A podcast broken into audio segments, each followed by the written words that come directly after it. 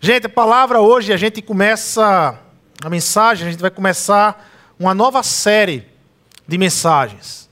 Uma série chamada Levante a Bandeira.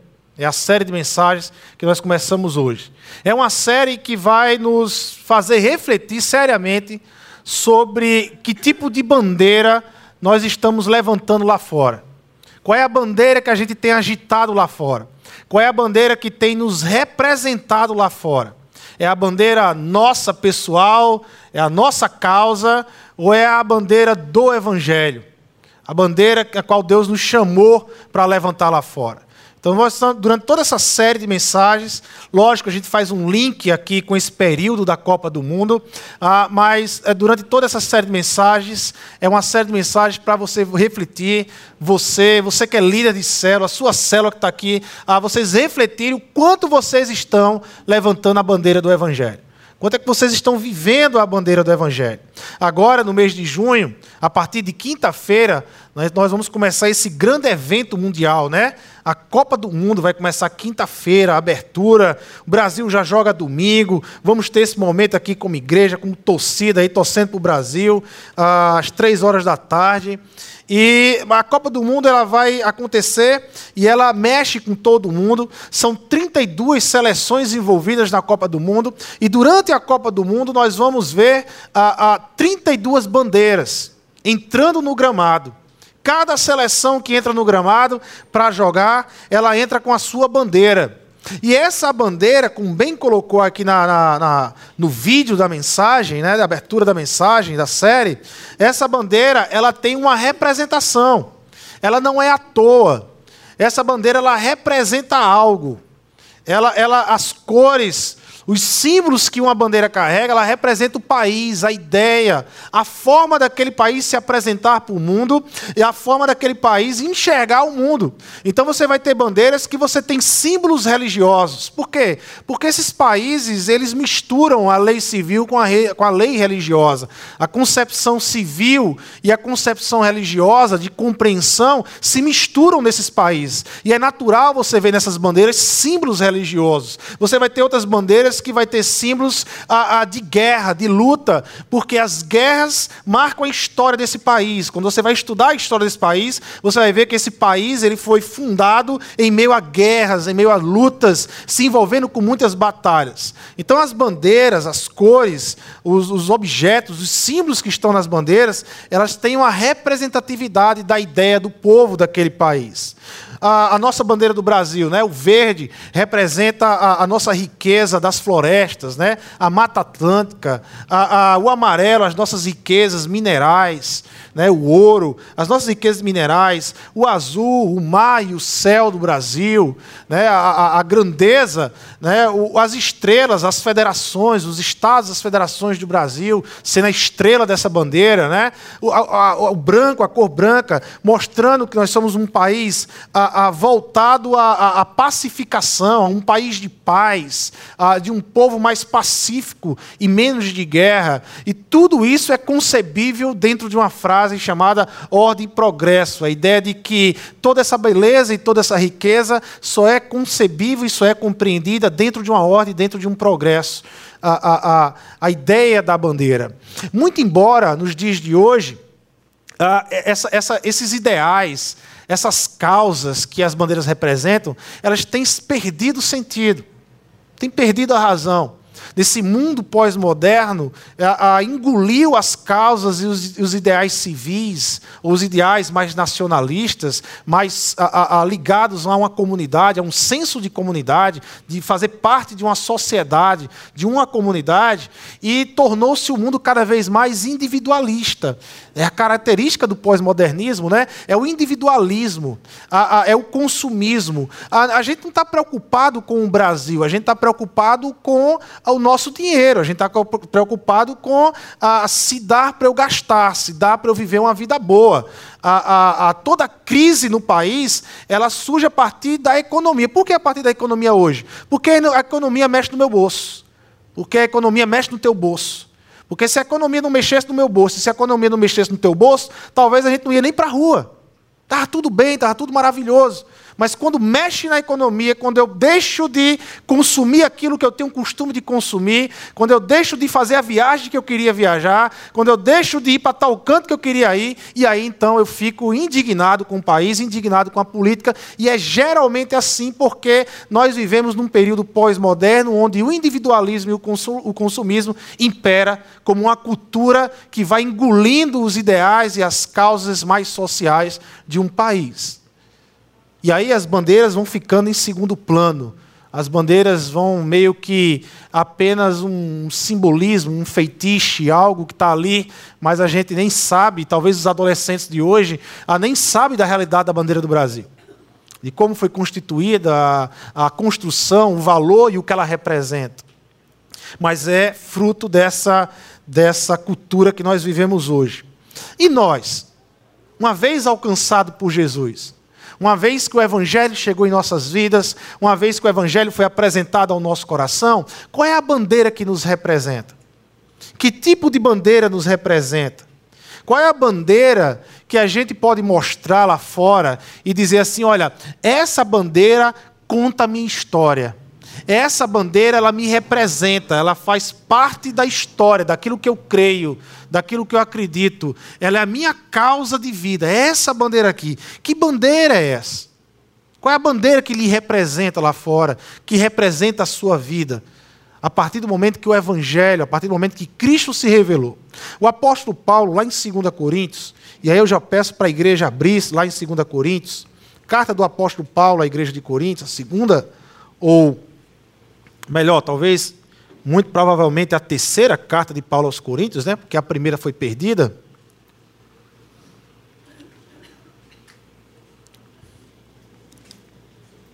Mas o apóstolo Paulo, lá em 2 Coríntios, ele vai nos apresentar a bandeira do Evangelho. Ele vai nos apresentar de uma forma muito clara a nossa causa, a causa de vida. Lógico, ele está falando dele, mas ao mesmo tempo ele vai ter um momento que ele vai chamar todos que são discípulos até essa causa. É, essa é a minha causa, mas também é a causa de todos que foram alcançados por esse amor de Deus. Então, Paulo ele vai apresentar aqui, a partir do verso 11. Olha o que, é que Paulo vai nos dizer, capítulo 5, verso 11 de 2 Coríntios. Uma vez que conhecemos o temor ao Senhor, procuramos persuadir os homens. O que somos está manifesto diante de Deus, e esperamos que esteja manifesto também diante da consciência de vocês.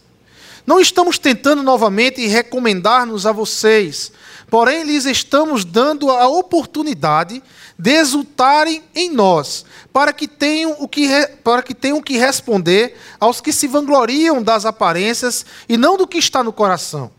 Se enlouquecemos, é por amor a Deus. Algumas pessoas lá em Corinto estavam chamando Paulo meio de maluco, de louco. E aí Paulo diz: olha, se enlouquecemos, é por amor a Deus.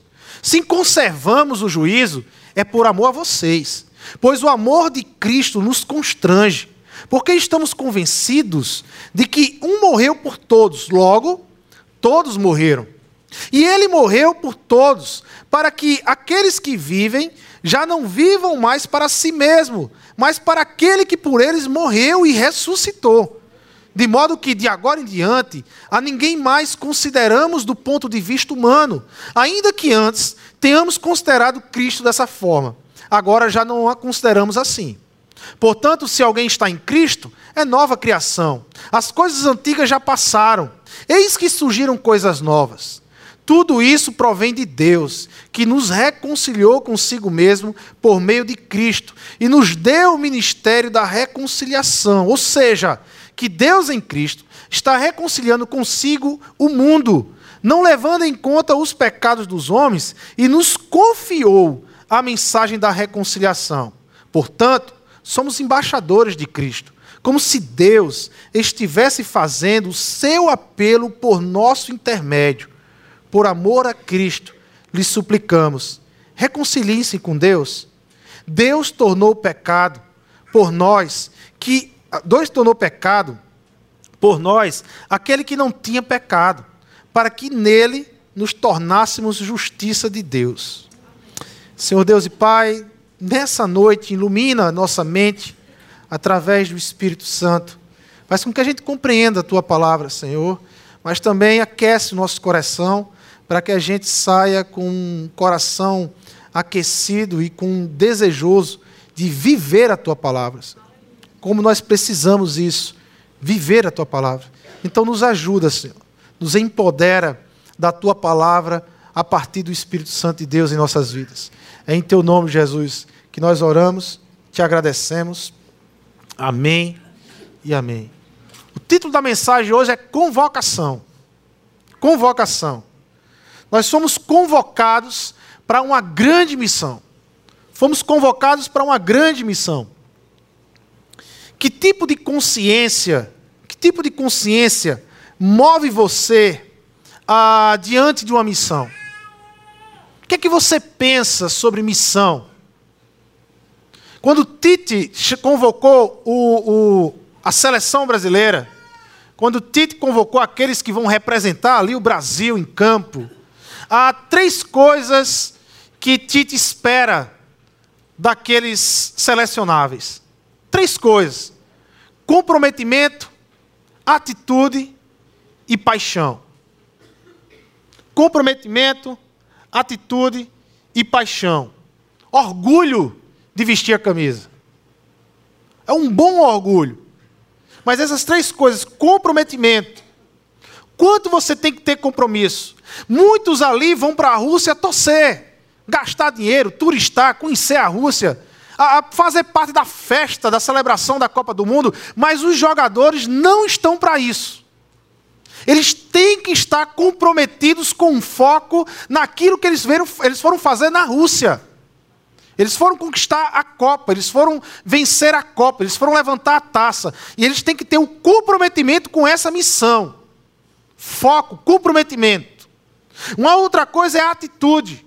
Comprometimento gera atitude. Quando você tem comprometimento com algo, você tem atitude àquele, àquilo que você se compromete. Há uma ação que você se compromete. E paixão. Você não faz nada sem paixão. Você não consegue se movimentar nada sem paixão. As lutas, as barreiras, as dificuldades sempre vão surgir, mas a paixão é acima de tudo isso, faz a gente vencer tudo isso. Eu me lembro quando eu namorava com a minha esposa. E aí ela morava no Alecrim. Ela morava nas fronteiras, entre o Alecrim e as Quintas. Ou seja, Alecrim de dentro. E eu morava no bairro Vermelho. A distância era grande. Mas aquela distância ah, não era nada para a paixão que eu tinha por ela. Apaixonado, paixão que eu tenho por ela. E aí eu saía todos os dias da minha casa a pé para a casa dela. Só para beijar e cheirar. Coisa, né? Coisa melhor do que isso. Não é? Então, assim, eu era apaixonado. E aí eu voltava. Eu não media as dificuldades, o perigo, eu voltava nas ruas desertas, irmão. Nove e pouco da noite, eu voltando. Eu fiz amizade com todos os vigias de rua na região. Todos. Oh, falava com tudinho. Tudinho já me conhecia. Né? Então, mas eu não tinha medo, não tinha dificuldade. Não tinha medo, não tinha dificuldade nenhuma. Era paixão que eu tinha. Coração apaixonado. Eu me lembro que tinha um futebol na terça-feira, eu deixei de jogar bola na terça. Eu quero é namorar, esse negócio de bola. Negócio de bola, é namorar. Então era paixão. Paixão que a gente tinha.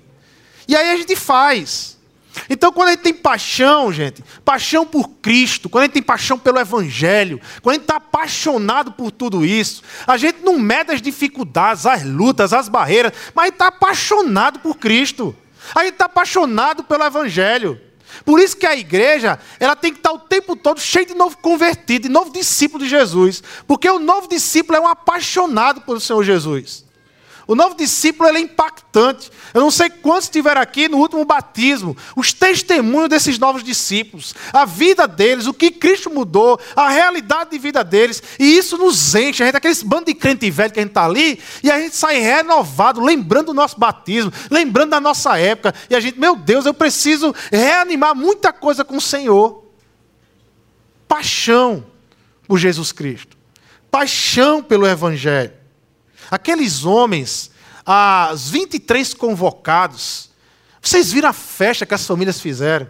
Você vira as festas, os brilhos nos olhos dele, porque eles foram convocados. Agora imagine a gente, irmãos.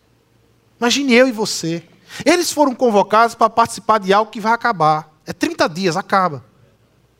A gente foi convocado para participar de algo que é eterno. Que não acaba. Sabe, o nosso coração tem que estar vibrando de alegria. Deus me chamou. Deus me chamou, Deus me convocou para junto dele. Deus me convocou para cada vez mais me inteirar da realidade dele. E isso tem que nos alegrar, encher o nosso coração de alegria. Encher o nosso coração de alegria. Por que estamos aqui hoje? Por que carregamos a bandeira do Evangelho? Paulo ele vai nos colocar aqui nesses versículos, em alguns versículos desses que nós acabamos de ler, algumas causas alguns ideais. Ninguém vive sem causa, gente. Ninguém vive sem propósito. Isso é uma falácia da pós-modernidade. As pessoas hoje em dia, alguns dizem assim: ah, a gente tem que viver sem causa, viver sem propósito. Não existe, porque a própria ideia de viver sem causa já é uma causa, já é um propósito de vida. Então tem isso, é uma falácia, é uma besteira, uma, um bobeirão disso aí. Entendeu? Todo mundo tem uma causa, todo mundo tem uma ideologia, tem, todo mundo tem um propósito do porquê viver. Por que eu quero viver? O cristão tem uma causa. Nós não estamos sem causa aqui nessa terra. A nossa causa é o Evangelho. O porquê eu tenho que viver? Por causa do Evangelho. Pelo amor ao Evangelho que chegou a mim. Eu preciso apresentar o Evangelho. Eu preciso viver o Evangelho e apresentar o Evangelho. Essa é a nossa bandeira. A bandeira do Evangelho. E aí, Paulo, então, ele vai nos dando algumas causas capítulo 5, né, de 2 Coríntios, versos 14 e 15, Paulo vai dizer: olha, pois o amor de Cristo nos constrange. E aí ele vai dizer: para que aqueles que vivem já não vivam mais para si mesmos, mas para aqueles que por eles morreu e ressuscitou. Jesus ele não nos conquistou pelo poder, apesar de ele ter todo o poder de fazer isso. Mas Jesus não, não nos conquistou pelo poder. Jesus nos conquistou pelo amor. É por isso que Paulo vai dizer que é o amor que constrange. Essa palavra constranger aqui no grego é a ideia de prensa, de ser prensado. É uma pedra gigante que faz a prensa. E Paulo está dizendo que esse amor, ele prensa Paulo, ele molda Paulo, ele quebra Paulo de uma forma tal que Paulo começa a se moldar Paulo começa a mudar a sua forma para a forma de Cristo, para a forma do Evangelho. É isso que Paulo está dizendo. É esse constrangimento. Nos nossos dias de hoje, essa palavra ela também tem um significado é, interessante para a gente linkar com o Evangelho. Ah, certa vez eu fui para uma palestra, né, para um, uma palestra na área de teologia, e o, a pessoa que estava palestrando, ele falou sobre ah, um, um, um momento que ele passou constrangedor. Ele dizia que sempre saía da UNP, do curso da UNP, de 10, 10 e meia da noite, e sempre tinha um carro que ele pegava essa carona de um amigo que vinha de uma outra faculdade e passava ali na frente da UNP, parava para levar para casa, moravam juntos ali na mesma rua. E aí ele sempre pegava o mesmo carro, no mesmo local, sempre ali ele já chegava, abria a porta e entrava. E ele disse que certa noite parou um carro, igual o carro do amigo dele, até com o mesmo adesivo do carro do amigo dele. E ele simplesmente foi, abriu a porta do carro, entrou, já foi conversando, tal, tal, tal. E ele disse que aqueles 10 segundos de silêncio, ele percebeu, quando ele olhou, tinha uma senhorinha na frente, tinha uma outra senhora e uma menina do lado dele. E todas elas assustadas, né? Porque três mulheres num carro, um cara entra, é um assalto. Né? E elas assustadas, assim, olhando para ele. E ele ficou, ele disse assim: Olha, eu queria sumir naquele momento. Queria desaparecer e aparecer em outro canto. Né? E, e, e, ele falou dessa ideia do constrangimento, de querer sumir, de querer desaparecer. Ah, é isso que o amor de Cristo faz. O amor de Cristo é tão grande por nós. Quando você vai refletir nesse amor, você quer desaparecer e que só apareça em você Cristo e o Evangelho. Que você desapareça constrangido e que depois quem apareça seja Cristo e o Evangelho. É, é isso que o Evangelho faz. É mais ou menos isso que Paulo está dizendo, se fosse nos dias de hoje, eu acredito, falando para os dias de hoje. Então, a paixão evangelística, ela deixou de ser uma experiência e passou a ser um conceito.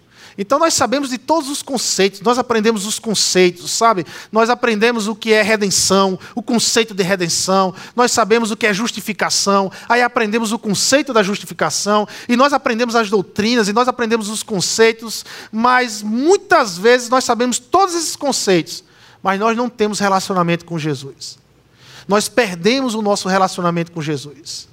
Nós passamos a tornar o Evangelho mais conceitual do que uma experiência real em nossas vidas. Porque muitas vezes nós deixamos o nosso relacionamento com Jesus de lado, para trás o nosso relacionamento com Jesus. A cristianismo, ser cristão, é se relacionar com Jesus Cristo. Se tem uma característica que identifica um cristão é o quanto ele ama e ele se relaciona com Jesus. Não é o quanto você anda com a Bíblia debaixo do braço, não é o quanto de domingos à noite você vem para um culto, não é o quanto você participa do discipular. Isso tudo é importante, isso tudo enriquece a nossa caminhada cristã, é importante tudo isso, mas essencialmente ser cristão é se relacionar com Jesus Cristo.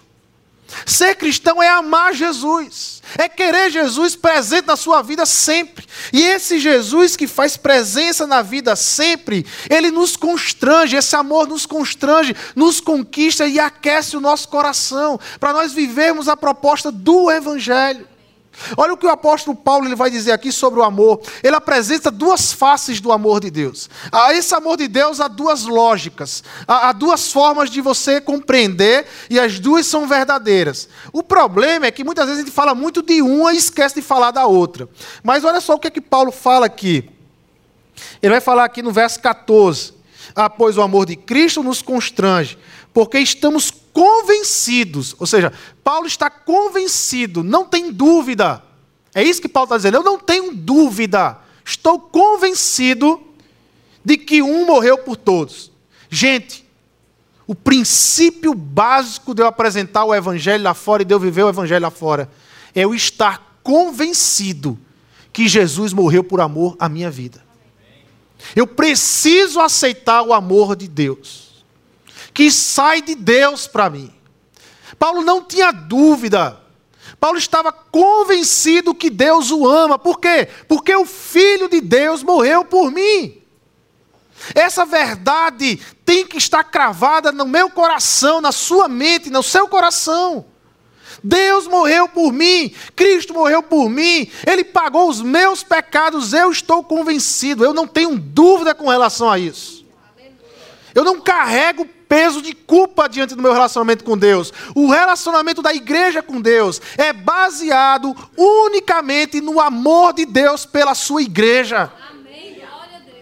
Então, esse convencimento é o que nos transforma. Esse convencimento, sabe por quê, gente? Porque é justamente isso a mensagem do Evangelho. Se eu não estou convencido disso, como é que eu vou transmitir a mensagem? De algo que eu duvido de algo que eu passo pela minha cabeça duvidando. Toda vez que eu peco ou eu erro, eu vou duvidar do amor de Deus. Não, eu tenho que me corrigir diante de Deus. Mas duvidar do amor dele, jamais. Jamais. Eu me corrijo com Deus. Eu prefiro cair na graça de Deus do que no julgamento de homens. É o que, é o que Davi nos ensina. Quando perguntaram a Davi, Davi, você vai cair no julgamento dos homens ou de Deus? Ele falou, eu prefiro a mão de Deus. Porque na mão de Deus ainda você pode encontrar misericórdia, mas nos homens é difícil encontrar misericórdia. Os homens são mais duros de coração. E Deus tem amor por você, amor pela criação. E Ele já demonstrou isso, gente. Nós não precisamos ficar vivendo uma vida cobrando de Deus o tempo todo. Ah, Senhor, mostra que tu me amas. Senhor, mas se tu me der isso, eu sei que o Senhor me ama. Senhor, se tu fizer isso, eu sei que o Senhor me ama. E Deus fica escutando aquilo e diz: Meu filho, não basta a cruz. Você quer, você quer alguma coisa mais do que a cruz na tua vida? Mais do que a ação do meu filho por você? O que é que você quer mais? O meu filho foi na terra, encarnou, deixou essa glória, virou humano como você, cumpriu algo que você não poderia cumprir, que era a lei, cumpriu tudo que você não poderia cumprir e morreu no seu lugar. O que é que você quer mais? Que prova de amor você precisa mais? Ah, mas se eu passar no concurso, estude e vá fazer o concurso. Estude e vá fazer o concurso. É, é isso. O amor de Cristo já foi comprovado, provado em Cristo Jesus. Agora, isso é um lado do amor. Isso é uma face do amor. Isso é o primeiro momento a nos apresentar esse amor. Mas uma vez que esse amor chega a nós, uma vez que esse amor chega a nós, você tem a segunda ação desse amor. Esse amor, ele não é um amor passivo, ele é um amor provocador. Você sabe aquele amor que provoca, que você fica sem dormir, que você só pensa nela ou nele, né? É algo provocador. O evangelho nos provoca, gente. O amor de Deus nos provoca. O amor de Deus não deixa a gente quieto. Sabe, o amor de Deus não deixa a gente passivo. Cristianismo não combina com passividade. Eu nunca vi um cristão ser passivo. Ele se posiciona, ele pode ser xingado lá fora, mas ele se posiciona. Não combina com passividade. E o outro lado do amor, olha o que é que Paulo diz. Olha como que interessante que Paulo diz. Ele vai dizer assim: Olha, eu estou convencido de que um morreu por todos. Glória a Deus, isso é o Evangelho. Agora Paulo vai dizer: logo ou seja, a consequência disso, a consequência de eu estar convencido de que Cristo morreu por mim, é que todos morreram. Ou seja, a consequência do Evangelho na vida daquele que compreende o Evangelho é a morte do eu, meu filho. Você não existe mais para você, você existe para Cristo. Você não, vive, não, não, você não vive mais a tua causa, você vive a causa de Cristo Jesus. Essa é a consequência lógica de quem recebe o evangelho. Essa é a consequência. Por isso que Paulo ele vai dizer logo. Por isso que Paulo ele vai dizer logo. Logo. Logo acontece isso. Quando você entende que Cristo morreu por você, logo você morre. Sua experiência egocêntrica vai se deixando, o Evangelho quebra isso, quebra a sua arrogância. Você vai se transformando. É esta bandeira, uma vez agitada, ela tem grandes significados, profundos significados para a nossa vida. A bandeira do Evangelho nos representa muita coisa. Ela representa que Cristo morreu e ressuscitou. Esse é o amor de Cristo, morte e ressurreição. E Cristo morreu e ressuscitou para que pudéssemos morrer mesmo. Para que pudéssemos nos livrar de nós mesmos, que metemos os pés pelas mãos, que erramos para que, para que Cristo pudesse nos livrar da, da sabe, do, do mérito, da arrogância, de de repente a gente achar que a salvação a gente vai conquistar por um caminho que eu vou traçar. Isso é mentira. Ninguém constrói caminhos de salvação, nenhum ser humano tem capacidade de construir sua salvação. Só Deus, quando Deus chega no coração do homem. Na verdade, Deus já construiu o caminho de salvação através de Jesus Cristo. O próprio Cristo se revela assim: Eu sou o caminho, a verdade e a vida. Ninguém vem ao Pai não ser por mim. Ele é o caminho, é o meio, é a forma de você chegar a Cristo. Não confie nos seus conceitos morais, não confie no seu comportamento moral. Para a sua salvação, confie em Cristo. Confie em Cristo. E aí você vai estar tirando um peso enorme das suas costas. Porque você é falho, eu sou falho. E vai ter momentos que, se a gente confiar na gente, a gente vai achar que perdeu a salvação. E crer nessa grande mentira de perda de salvação, na, a, tendo Cristo como Salvador. Cristo morreu e ressuscitou para que pudéssemos viver também.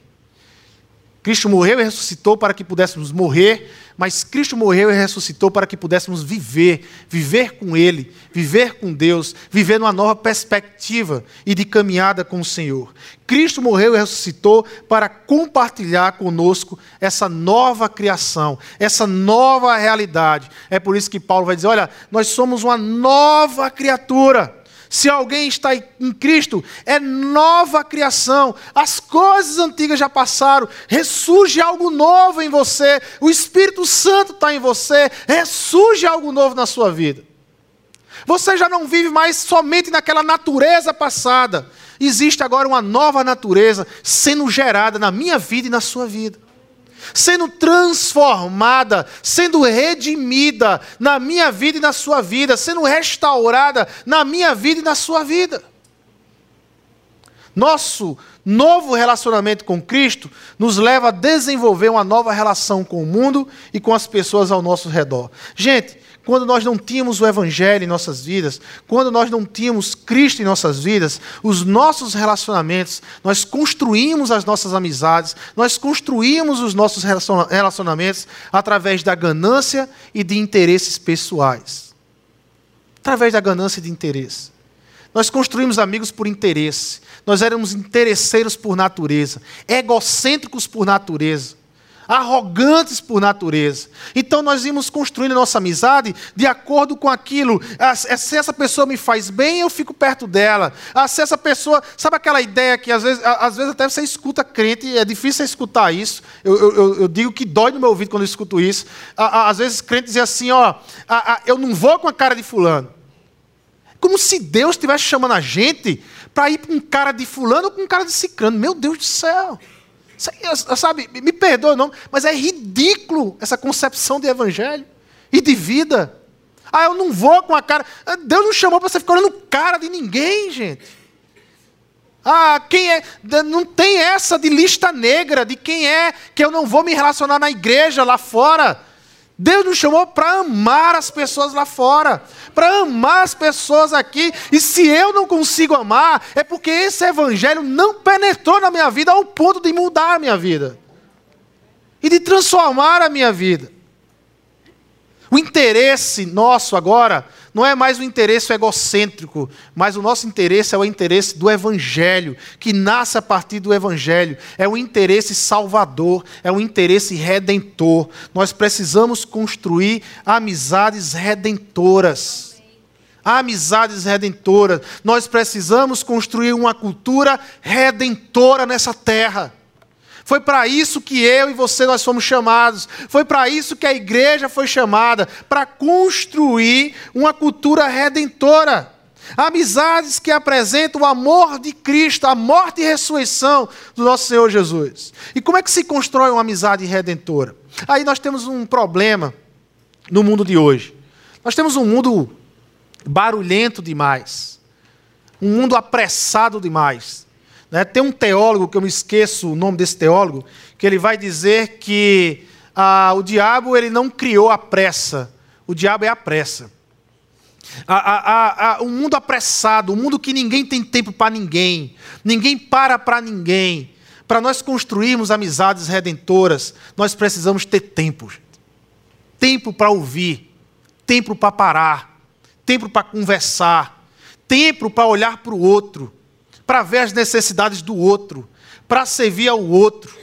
Precisamos de tempo, de cuidado, de dedicação, de amar o próximo, de construir uma amizade através do amor, do cuidado. Eu quero cuidar de você, eu quero amar você, eu quero a, é, a ver as suas necessidades e apresentar o Evangelho como resposta para as suas necessidades tempo para construir amizades através dos princípios éticos e morais que vêm do Evangelho, com conversas intencionais.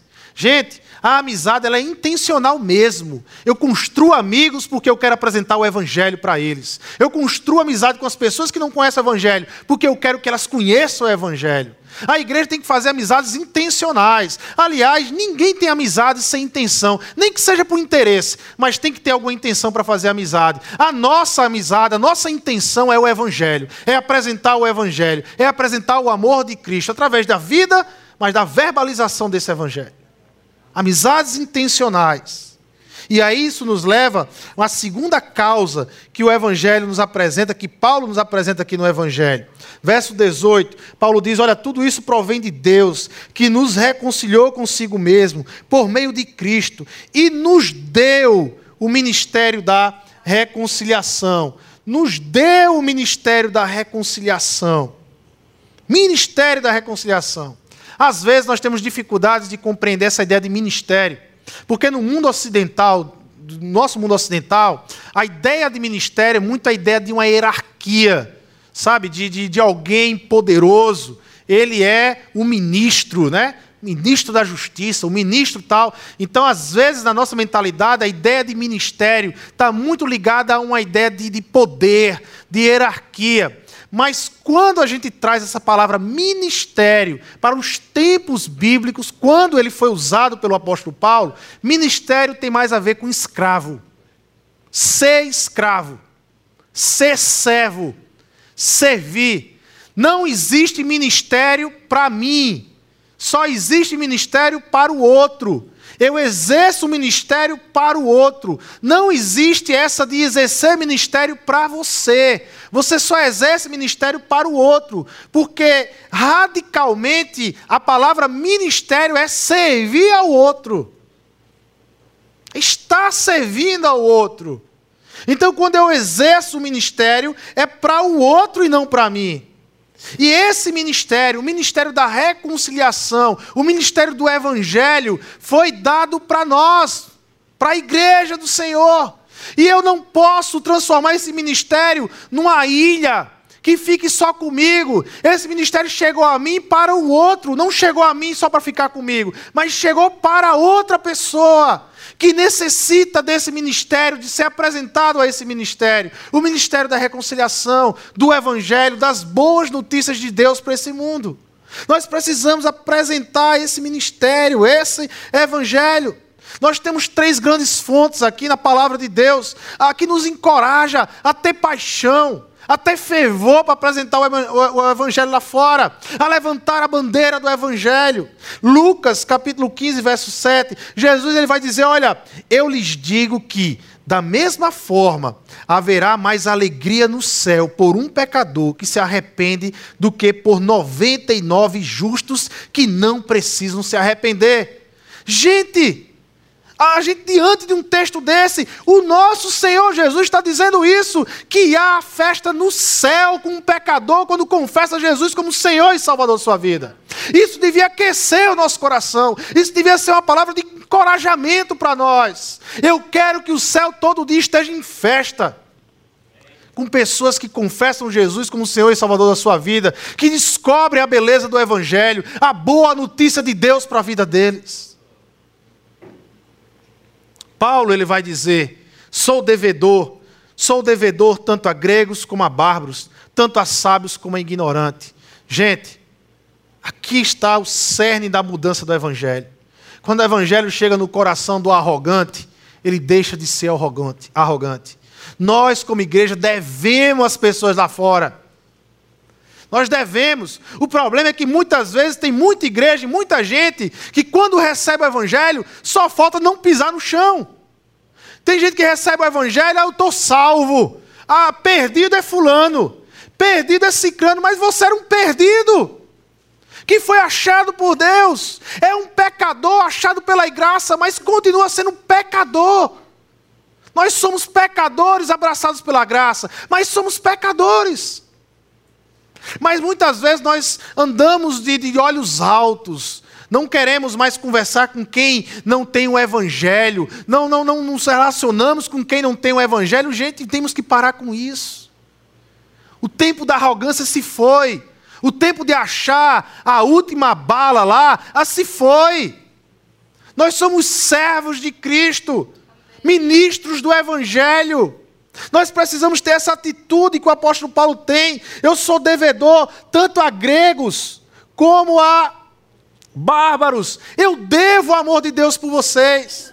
Eu devo. Devo o amor de Deus. Nós temos uma dívida lá fora de entregar esse evangelho lá fora. Eu e você, nós temos uma dívida com a nossa família que não conhece a Cristo, de entregar o evangelho. Nós temos uma dívida com o nosso amigo do trabalho, de entregar o evangelho. Nós temos uma dívida com o meu colega da escola, da universidade, de entregar o evangelho. Nós temos dívidas. Dívida de amar as pessoas lá fora. Estamos devendo às pessoas lá fora. Agora, como exercê-lo? Como colocá-lo em prática? Como praticar essa mensagem, o ministério da reconciliação?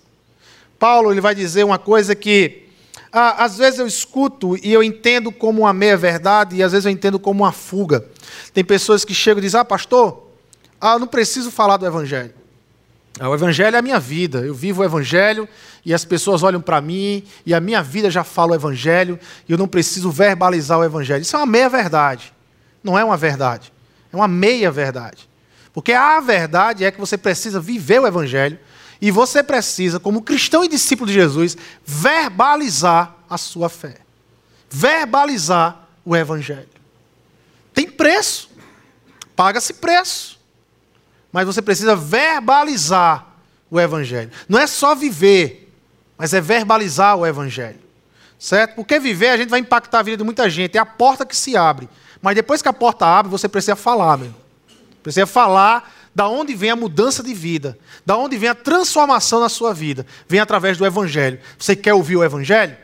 Deixa eu te falar um pouco do Evangelho.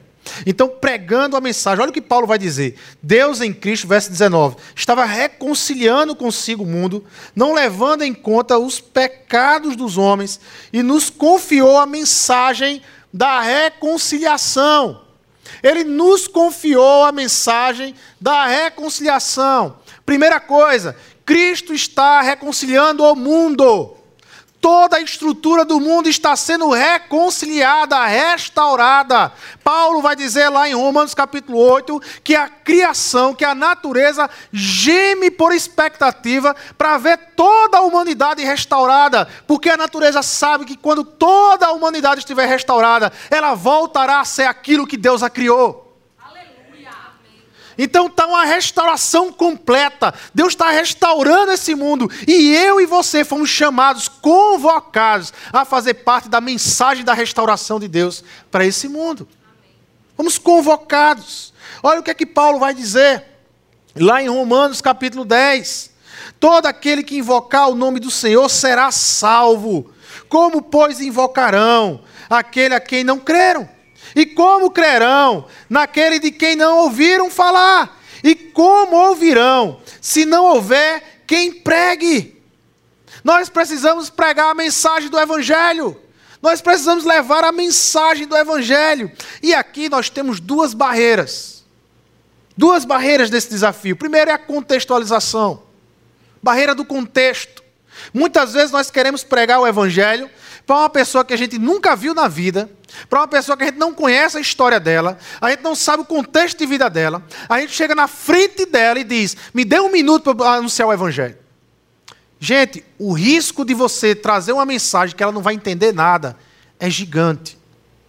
Por isso que pregar o Evangelho, evangelizar, trazer o Evangelho para dentro de uma pessoa, que é o que significa transferir o Evangelho, você precisa construir amizade. Você precisa conhecer a pessoa, o contexto da pessoa. O que, é que ela está passando no momento? Qual é o contexto de vida dela? Qual é o contexto familiar dela? Qual é o contexto do trabalho dela? O que é que ela está lendo? O que é que ela está vendo? O que é que tem inquietado a vida dessa pessoa? O que é que tem causado inquietação na vida dessa pessoa? Porque o Evangelho vai responder às demandas dela. Todas as demandas dela, o Evangelho responde. O Evangelho respondeu às demandas do primeiro século, da inquietação daquelas pessoas, da igreja que passava suas lutas, mas a resposta de toda aquela luta era o Evangelho. A resposta de toda luta e de toda dificuldade do homem é o Evangelho. Mas eu preciso conhecer a pessoa, eu preciso entrar na vida da pessoa, eu preciso conhecer construir a amizade com a pessoa e ir apresentando o Evangelho como uma resposta de inquietação e de transformação na vida dela. Mas o segundo, a segunda barreira que nós temos para a mensagem do Evangelho é a falta de graça.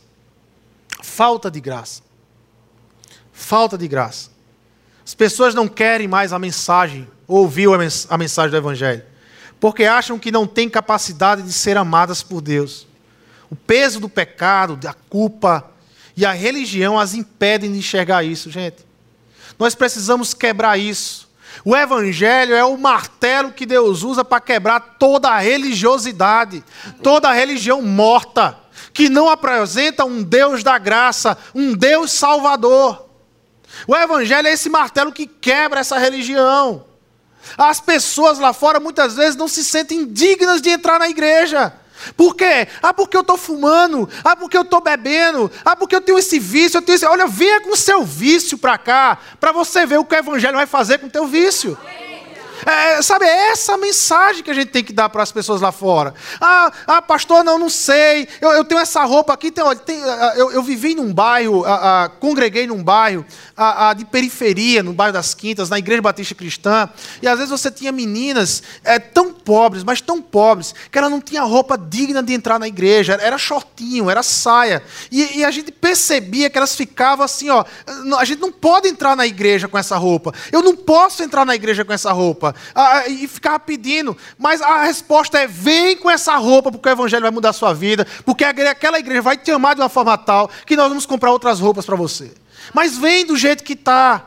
Vem, vem, vem ver o Evangelho, vem receber o Evangelho, vem receber a graça. Ah, eu estou fumando, vem fumando.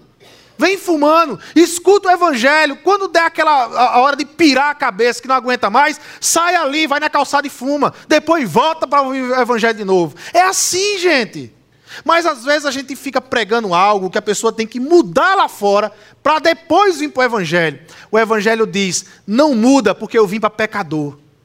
Não precisa você mudar, eu vim para pecador como você mesmo. Sabe, eu vim para prostitutos, prostitutas, eu vim para beberrão, para gente que fumava. Gente, Deus me libertou do cigarro.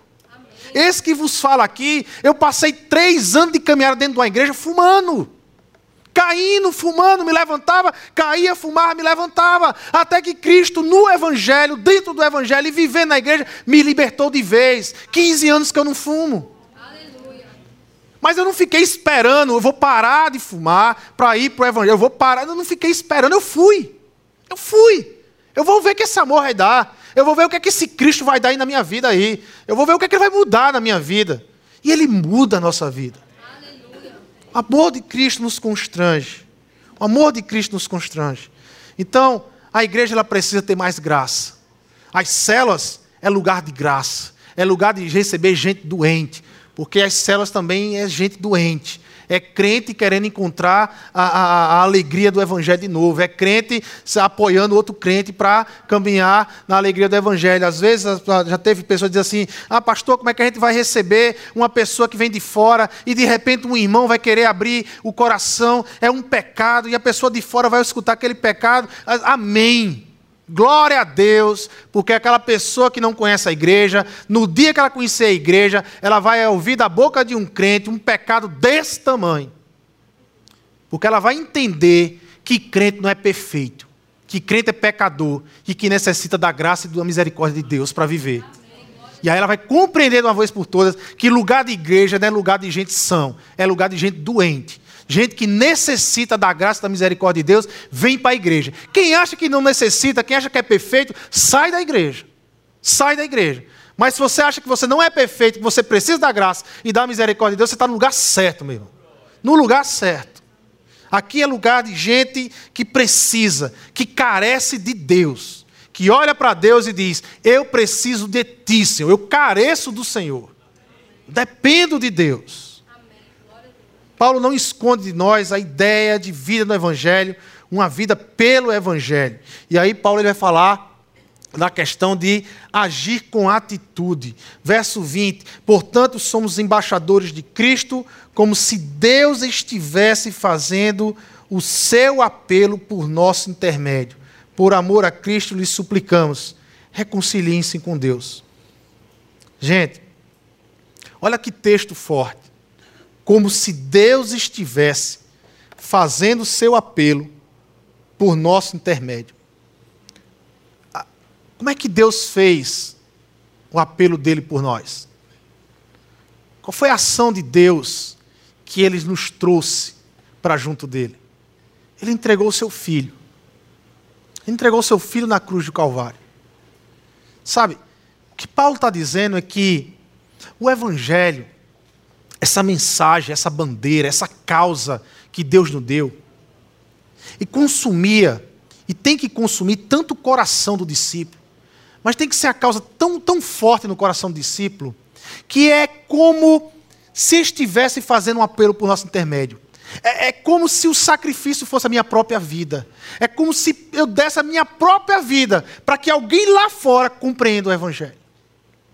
Sabe, é, é, como isso. Ele usa essa palavra como, porque não é a mesma coisa. Nós não somos iguais a Cristo, não somos nós que salvamos. Mas por isso que Paulo usa essa palavra como. É, é como. Ou seja, é, é Cristo deu a sua própria vida. Cristo morreu para apresentar o Evangelho para nós. Nós precisamos ter essa causa, isso queimando nosso coração, para apresentar o Evangelho para as pessoas lá fora. Nós somos embaixadores do Evangelho de Deus. Paulo nos chama de embaixadores, de representantes desse Evangelho. Essa cultura, esse Evangelho, essa cultura redentora, transformadora, ela tem que fazer parte do meu coração, da minha vida, do meu lar, para eu apresentar isso lá fora. Nós somos convocados, irmão. Na prática, como é que isso faz parte? Pastor Marcelo ele conta uma história, ele sempre gosta de contar essa história. Eu já escutei, eu acho que duas ou três vezes, uma história que marcou a, a vida dele, o coração dele, e, e, e, mostra o evangelho. Essa história chega um determinado momento que essa história meio que se mistura com o evangelho e que você não sabe mais o que é história da pessoa, de quem passou e o que é evangelho. Ele conta a história, aí tem um filme é uma indicação chamada Terra Selvagem. Você pode assistir em casa com a sua família, que vai contar a história desse missionário, Jim Elliot. Ele vai fazer missões ah, com quatro amigos. Ele vai fazer missões em uma tribo lá no Equador dos, dos Alcas. Tribo dos Alcas, de índios, índios selvagens. O índice de assassinato lá naquele local era altíssimo altíssimo eram índios que tinham a índole de matar, gostar de matar. E eles tentam contato com essa tribo várias vezes, por meio de aviões, passando a, a, a, de forma rasa os aviões, lançando presentes, até que eles conseguem fazer contato com um índio deles. E aí eles fazem contato com esse índio, eles começam a aprender a linguagem, e eles começam a se comunicar com esse índio, até que depois de alguns meses, a, esse índio diz assim: Olha, você pode ir lá para a aldeia. Eu já falei quem são vocês. E eles querem ouvir vocês. E Jim Elliot e outros quatro missionários, eles vão então para a aldeia. Só que esse índio enganou eles. Esse índio nunca falou do encontro dele com Jim Elliot. E quando Jim Elliot e esses quatro missionários chegaram na aldeia dos Alcas, eles foram brutalmente assassinados. Todos morreram. Tempos depois, a esposa de Jim Elliot volta a fazer contato com essa tribo, consegue o contato com essa tribo. E passa através de um grupo de missões a pregar o evangelho para essa tribo. Um dos, um dos assassinos de Jim Elliot se converte ao evangelho, vira líder espiritual da tribo. E ele vai, ele vai batizar o filho de Jim Elliot, que recebe o evangelho a esposa de um dos homens que morreram, a, a Nat, né, também estava entre os cinco missionários. E eles eram um desses missionários né, que matou, que o pai morreu. E ele, certa vez, perguntou, o Steve perguntou ao seu pai, que foi com o Jim Elliot e morreu lá. Ele, antes de ir, ele perguntou ao seu pai assim: se os índios atacarem você, você vai se defender porque ele viu o pai colocando uma arma. E aí ele perguntou ao pai: se os índios atacarem você, você vai se defender? Vai usar a arma? E aí Nath respondeu: Filho, nós não podemos atirar nos Uiaranes, porque eles não estão prontos para ir ao céu. Nós sim estamos. Ou seja, entre eu matar ou eu morrer, eu vou morrer. Era a concepção do, do Nat. Os antropólogos, anos depois, afirmam que hoje diminuiu 90% do índice de mortes naquela tribo. Os índios não matam mais. A cultura mudou. Não é mais uma cultura de morte, é uma cultura de vida. Esta é a diferença que Jesus faz na vida de pessoas. O evangelho chegou naquela tribo, e aonde se tinha uma cultura de morte, passou a ter uma cultura de vida. Nós começamos hoje a nossa série diante de uma convocação. Tema é convocação. Fomos chamados a sermos convocados. Convocação. Levantar a bandeira do Evangelho é o nosso chamado. Não é a minha bandeira. Não é a minha causa. Não é a nossa, é a bandeira do Evangelho. A minha bandeira é o Evangelho. A sua bandeira tem que ser a bandeira do Evangelho. Não é mais a sua causa. Agora, para isso, nós precisamos sair com algumas perguntas, hoje aqui à noite, a serem respondidas e oradas por nós. Algumas perguntas a serem respondidas e oradas por nós. Você sabe se você faz parte do time de Deus? Em outras palavras, você tem convicção que você pertence a Deus. Você tem convicção do amor de Deus por você. De que Cristo Jesus entregou-se naquela cruz para pagar pelos seus pecados. Convicção. Você é como o apóstolo Paulo, você está convencido disso. Foi convencido disso. Que a graça chegou a você. A outra coisa, qual é a bandeira que você está levantando? Qual é a bandeira que você está levantando? Qual é a bandeira que as pessoas estão vendo lá fora? Qual é a bandeira, a causa pela qual você acorda todos os dias de manhã, meu irmão? Minha irmã. Qual é a causa que motiva amanhã, segunda-feira? Você vai acordar. Qual é a causa que você tem para viver a segunda-feira? É o Evangelho? É viver o Evangelho e todos os desafios que o Evangelho dá, traz para nós para viver, é apresentar esse Evangelho lá fora. Essa é a nossa causa, porque Deus nos chamou para vivermos por uma causa. Deus nos chamou e nos deu uma bandeira, que é o seu Evangelho, o Evangelho de Cristo. E amanhã, quando eu me levantar, a bandeira do Evangelho tem que ser a minha bandeira, a sua bandeira amanhã. A sua causa, a minha causa de viver todos os dias é apresentar o Evangelho como cantamos aqui até o dia que Jesus voltará. Mas até esse dia, nós temos que carregar o Evangelho e levar a bandeira do Evangelho lá para fora. Nós temos que apresentar esse Evangelho de graça e de amor lá fora. Deus está criando hoje à noite, na sua vida, na minha vida, na nossa vida, Deus está criando hoje à noite uma nova jogada uma oportunidade, uma nova oportunidade para nos deixar ali na cara do gol. É só chutar, é só sair com ela, com a bandeira do Evangelho. Nós somos convocados com a certeza de fazermos parte do time vencedor. Time vencedor, o time de Cristo. Que possamos viver intencionalmente todos os dias por essa causa, a causa do Evangelho. Não se preocupe com o que vai vir pela frente. Não se preocupe com o que vai vir ah, mais para frente. Jesus voltará. Aleluia. Nós já fomos alcançados pelo Evangelho. Nós já pertencemos a Deus. Não se preocupa tanto, mas foque em apresentar o Evangelho. Foque em amar vidas, em apresentar o amor de Deus para essas vidas. Vamos orar? Vamos pedir a Deus esse momento? Senhor Deus e Pai, nós queremos aqui, Senhor, te agradecer já por tudo que vivemos essa noite aqui. Os teus louvores que nos levaram e nos direcionaram ao Senhor. A tua palavra que nos encoraja a vivermos pelo teu evangelho, Senhor. E aqui nós concluímos pedindo em oração diante do Senhor.